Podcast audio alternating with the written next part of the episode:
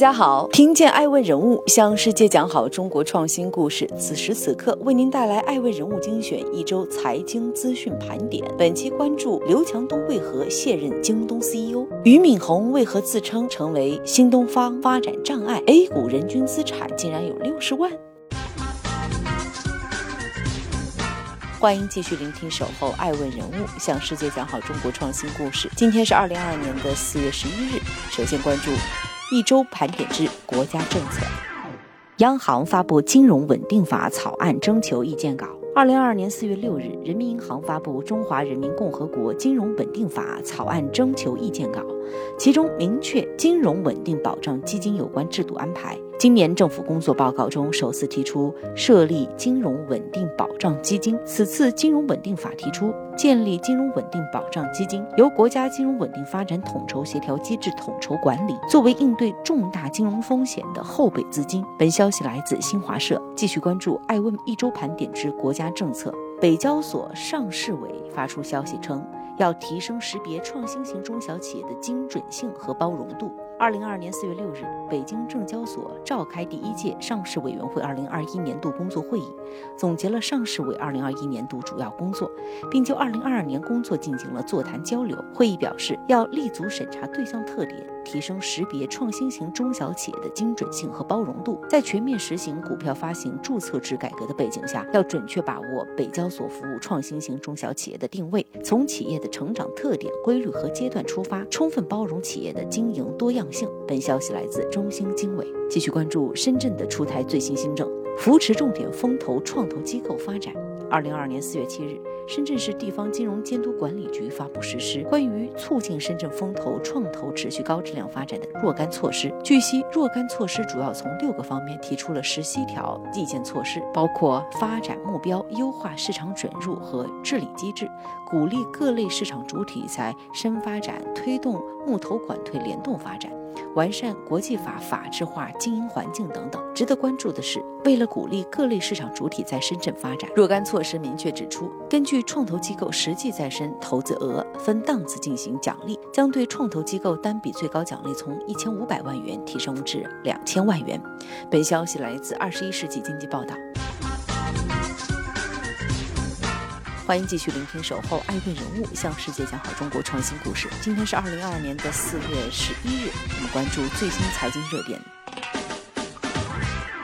多家银行实施差异化推迟还贷政策。近期，吉林、上海等地疫情形势严峻，不少市民在网上反映，因疫情原因收入受到影响，希望可以延缓房贷还款期限。二零二二年四月六日，记者咨询工行、建行、中行、中信、招行等七家银行，部分银行在疫情较为严重地区实行了差异化延迟还贷政策，涉及房贷、消费贷等，具体以当地执行和审核结果为准。中国银行客服称。如果客户还款期在三月十八日至四月十五日期间，可以申请延迟贷款还款，期限期最长十天。本消息来自《新京报》贝壳财经。爱问人物要问：疫情期间没收入，贷款怎么办？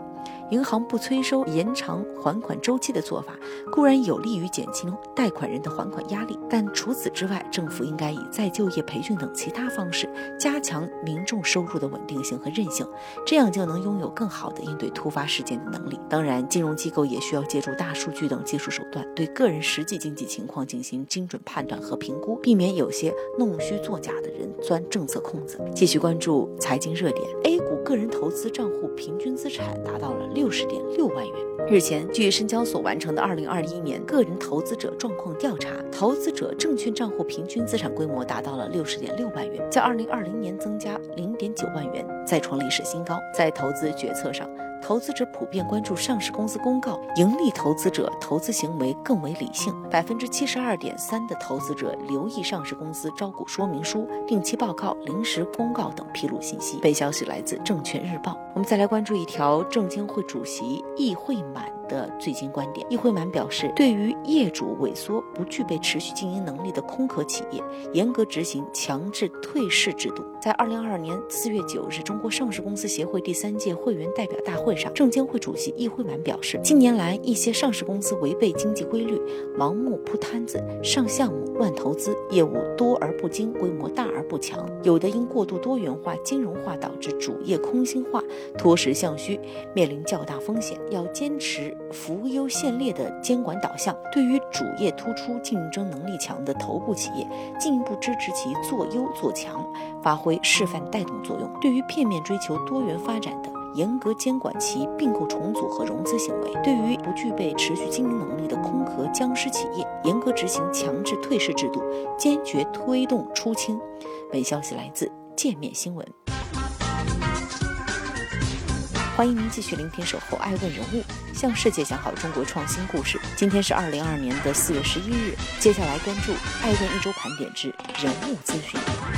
刘强东卸任京东 CEO，徐雷接任。二零二二年四月七日早间，京东黑板报微信公告发布消息称，京东集团宣布，京东集团总裁徐雷先生出任京东集团 CEO，将负责日常运营管理，向京东集团董事局主席刘强东先生汇报。刘强东先生将把更多精力投入到长期战略设计、重大战略决策部署、年轻领军人才培养和乡村振兴事业中。本消息来自中国经济网。艾问人物认为，正所谓以才做事，以缘处事。二零二一年九月，徐雷正式担任京东集团总裁，负责集团旗下业务板块的日常运营和协同发展。徐雷不仅主导设计了京东的六幺八营销活动，还率先提出让京东的供应链能力对外开放。在徐雷的带领下，京东集团整体逐渐实现高质量发展，凭借过硬的业务能力，获得了集团内外的一致认可。值得注意的是，此次接任 CEO 的徐雷是在京东成长起来的代。表性领军人才，也在一定程度上反映出京东集团内部已经形成了结构合理、梯次有序的管理梯队。继续关注爱问人物一周盘点之人物资讯。马斯克成为全球首富。二零二二年四月五日，福布斯 （Forbes） 杂志发布二零二二年全球亿万富翁排行榜，特斯拉创始人马斯克首次登顶该榜单，前五名中有四位来自美国。本消息来自网易财经。继续关注新东方的最新消息。二零二二年四月七日，新东方创始人俞敏洪在其个人公众号“老俞闲话”发文说：“我一直觉得新东方并不是我来这个世界的目的，或者说至少不是最重要的目的。”他表示，自己已经为新东方鞠躬尽瘁的努力，其实可能适得其反，已经成为新东方走向下一个阶段的障碍。本消息来自猎云网。正在播出《爱问人物》，继续关注。今天是二零二二年的四月十一日，来看最新《爱问周盘点之企业资讯。知乎通过港交所上市聆讯。二零二二年四月八日讯，据港交所文件，知乎通过港交所上市聆讯。此次 IPO 承销商为瑞信、摩根大通、中金公司和招银国际。财报显示，知乎二零二一年总营收是二十九点五九亿元，同比增长百分之一百一十八点九。二零二一年净亏损十二点九九亿元，调整后净亏损为七点四七亿元。具体到各业务收入，二零二一年知乎线上广告业务收入为十一点六一亿元，同比增长百分之三十七点七。商业内容解决方案收入为九点七四亿元，同比增长百分之六百一十七；付费会员业务收入是六点六九亿元。同比增长百分之一百零八点六，包括职业培训和专业课程在线教育服务，以及电商业务为主要的其他业务收入为一点五六亿元，较二零二零年度增长百分之一百九十六。我们再来看国外的最新公司资讯，维密中国业务百分之四十九股份出售给维珍妮，交易完成。二零二二年四月六日。美国内衣品牌维密在官网发布声明称，其和中国制造商维珍妮国际控股有限公司成立了一家合资公司，在中国运营所有维密门店和相关的在线业务。根据协议条款，维密拥有合资企业百分之五十一的股份，维珍妮拥有剩余百分之四十九。维密从维珍妮收到了四千五百万美元现金，作为其对合资企业的投资对价。本消息来自澎湃新闻。艾问人物认为，维密公司早在二零一七年就已经登陆中国市场。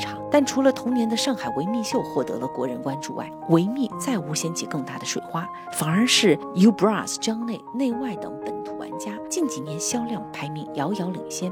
不可否认，凭借性感高端的两大标签，维密一度成为女性内衣的代表品牌。不过，彼时还是男性审美主导下的时代。如今，性别革命兴起，女性对内衣健康舒适的要求大大超越了性感挺拔。维密代表性的蕾丝设计也被年轻消费群体以不舒服等理由抛弃。当传统女性内衣标准越来越多的转向舒适与简约，或许维密真的需要重新定义对性感的认知了。最后，我们来关注张庭夫妇的最新消息。距离明星张庭和林瑞阳的品牌 TST 婷秘密被曝光涉嫌传销立案调查已经过去约四个月时间。近日，从知情人士处获悉，TST 婷秘密的运营主体已经被市场监管部门认定构成组织策划传销违法行为，被没收违法收入一千九百二十七点九九万元，罚款一百七十万元。本消息来自红星新闻。最后，我们来看全球手游的收入排行，在二零二二年的三月份，腾讯、网易及米哈游占据了前三位。近日，